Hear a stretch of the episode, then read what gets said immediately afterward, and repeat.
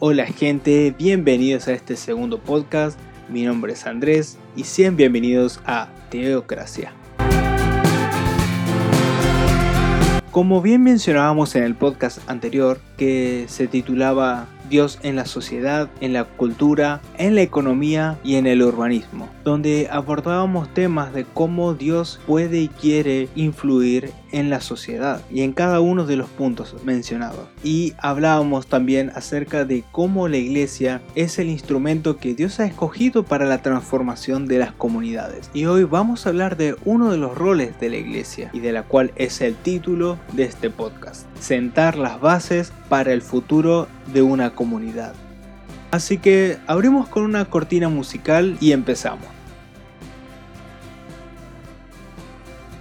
Y me gustaría comenzar este podcast hablando sobre una situación que se generó en la zona donde yo vivo. Resulta que en esta zona particular hay unas, eh, una serie de calles que confluyen en una intersección que es una rotonda. Pero es una rotonda muy muy pequeña. Y resulta que comencé a ver en estos grupos de Facebook de la ciudad que bueno había gente que publicaba el proyecto que se estaba llevando a cabo que es una transformación en la zona, que es eh, eliminar uno de los pasos para habilitar el espacio y darle la prioridad al peatón, embelleciendo la zona, que para mí es, es un trabajo muy lindo. Pero por supuesto casi todos, podría decirse que más del 95% de las personas estaban disconformes con este trabajo, haciendo alusión de que se deberían hacer calles mucho más anchas para darle prioridad a los automóviles, en la cual para mí no era una muy buena idea por el hecho de que el urbanismo del siglo XXI ya no contempla al automóvil como el principal medio de transporte, sino el uso de bicicletas o la prioridad a los peatones, el refuerzo del transporte público para reducir el parque automotor que es lo que genera no solamente más contaminación, sino más atacos de tráfico, por ende pasar mucho más tiempo sobre una ruta, sobre una avenida, haciendo de que disminuya la calidad de vida.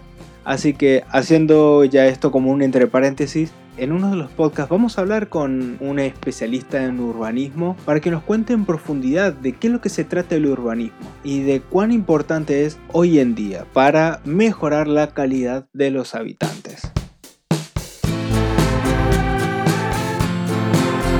Pero volviendo al punto, es que la gente estaba ya muy, muy disgustada con este, con este trabajo. Y comenzaba a observar los comentarios y había un comentario lamentablemente terrible. De lo que era una modificación en una, en una rotonda para darle más espacio a los peatones y mejorar el aspecto de la zona, se terminó convirtiendo en una situación de disgusto. Y disgusto por la falta de visión de lo que se quería hacer o también la falta de conocimiento por un lado. Entonces ahí me dije, la iglesia puede hacer la diferencia. Y por supuesto que la iglesia puede involucrarse en una planificación urbanística porque las planificaciones se deben basar en cómo beneficiar la vida de las personas, en cómo mejorar la calidad de vida. Es decir, que donde antes habían basurales, que ahora hayan espacios verdes, donde había zonas oscuras, que luego se conviertan en zonas de mucha luz y de mucho tránsito, o donde habían asentamientos precarios, modificar y preparar el espacio para que las personas tengan una vivienda digna.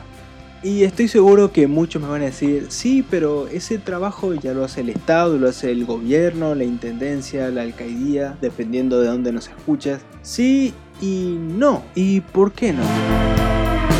En la Fundación Cristiana donde trabajo, hace unos meses habíamos viajado al interior del país a visitar una cárcel donde había una fundación cristiana que estaba trabajando con los reclusos. Y la verdad que comenzamos a, a ver el trabajo que se estaba haciendo y era increíble, porque siempre se dice que la cárcel es para reformar a las personas y volverlas a insertar en la sociedad, o para que paguen su castigo y sean insertadas nuevamente en la sociedad. Pero las cárceles han fracasado en estos puntos, menos esta fundación que trabajaba en la cárcel. Esta fundación que ocupaba un espacio de la cárcel era un espacio de autogestión. La misma fundación junto con los reclusos mantenían el espacio.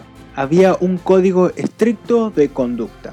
Uno de ellos era que no se podían atacar verbalmente, porque sabemos que si se empieza por ahí, ya sabemos dónde puede terminar, y más en una cárcel. La otra es que los reclusos no dormían en celdas, sino que dormían en dormitorios. Se les enseñaba a los reclusos a que el espacio donde estaban, ese era su dormitorio, y entre todos tenían que trabajar para mantenerlo y mejorarlo. Y por supuesto, este es un cambio de chip muy importante. Con el equipo pudimos presenciar de cómo la palabra de Dios estaba transformando la vida de los reclusos. Se podía ver en ellos un arrepentimiento genuino de los crímenes que habían cometido. Pero no solamente un arrepentimiento y ya, sino también la decisión de querer cambiar y mejorar. Pero solamente era posible por medio de la palabra de Dios. ¿Por qué? ¿Cómo? Las evidencias mostraban que el trabajo que se estaba haciendo allí con ellos generaba este efecto. Mientras que del lado de la cárcel estatal dirigida por el Estado, no solamente las personas no cambiaban sus conductas o su forma de vivir, sino que hasta cometían peores atrocidades. Y no hablemos de la corrupción que se generan en esos lugares. Y recuerdo que yo estuve hablando ahí con uno de los muchachos que trabajaba en la fundación, conversando, conversando, me contaba de que él había salido de la cárcel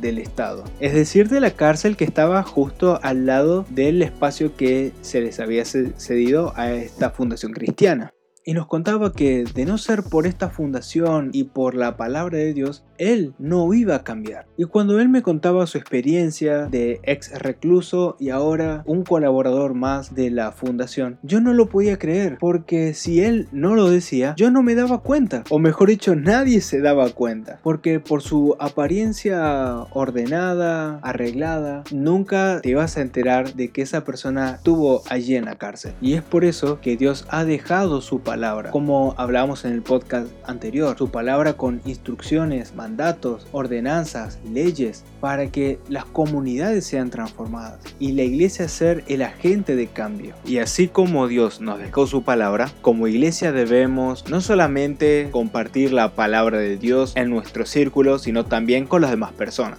tal como mencionábamos en el podcast anterior. Porque si queremos ciudades bendecidas, prósperas, productivas, limpias, debemos compartir la palabra para que todo el mundo la aplique. Porque ahí están las bases para lo mencionado anteriormente. Y debemos sentar las bases para el futuro o el presente constante. Porque Dios lo dice y lo dice en su palabra. Por ejemplo, Abraham Dios le dijo que de él haría una gran nación y que por medio de él serían benditas todas las familias de la tierra. Muchísimas referencias en proverbios de lo bueno que es obedecer a Dios, porque ahí está la sabiduría y que en la obediencia a Dios está la bendición. Y no nos referimos a lo material, sino nos referimos que la bendición es que Dios está con la persona que es obediente a Dios. Y eso no solamente trae una bendición material, sino en todos los aspectos. Y a veces creo que como iglesia hemos cometido el error de reducir la bendición a una cuestión material, que creo que es lo mínimo. Y si seguimos leyendo su palabra, nos encontramos con que la persona que es obediente y fiel a Dios, Dios muestra su gracia y su favor no solamente para con esa persona, sino para sus mil generaciones también. Por eso desde la iglesia se sientan las bases para el futuro. ¿Por qué? Porque la iglesia se encarga de enseñar la palabra de Dios a las familias, para que la familia la transmita a su hogar, de su hogar a los vecinos que están ahí en la manzana, luego de los vecinos a todo el barrio o un distrito y del distrito a toda una ciudad. Pero el sistema terrenal que domina este mundo no quiere que esas cosas sucedan. Fíjense, el sistema nos ha llevado a que desde muy chicos seamos insertados en el sistema educativo como el kinder, jardín, preescolar, dependiendo de dónde nos estés escuchando, siendo que comúnmente es a partir de 4 años, en algunos países, ciudades se ha insertado que desde los 3 años ya pueden insertarse en el sistema educativo. Luego escuela primaria donde se pasan 6, 7 años, luego escuela secundaria o bachillerato eh, donde en algunos países son 3 años, en otros son 6 años, donde es bachillerato y preparatoria o high school. Luego la universidad, 4, 5, 6 años de carrera, dependiendo de la carrera. Ahora, ¿todo esto es malo? Y no. Ahora, lo que sí creo que está mal, y este siguiente punto es más que nada es una percepción personal.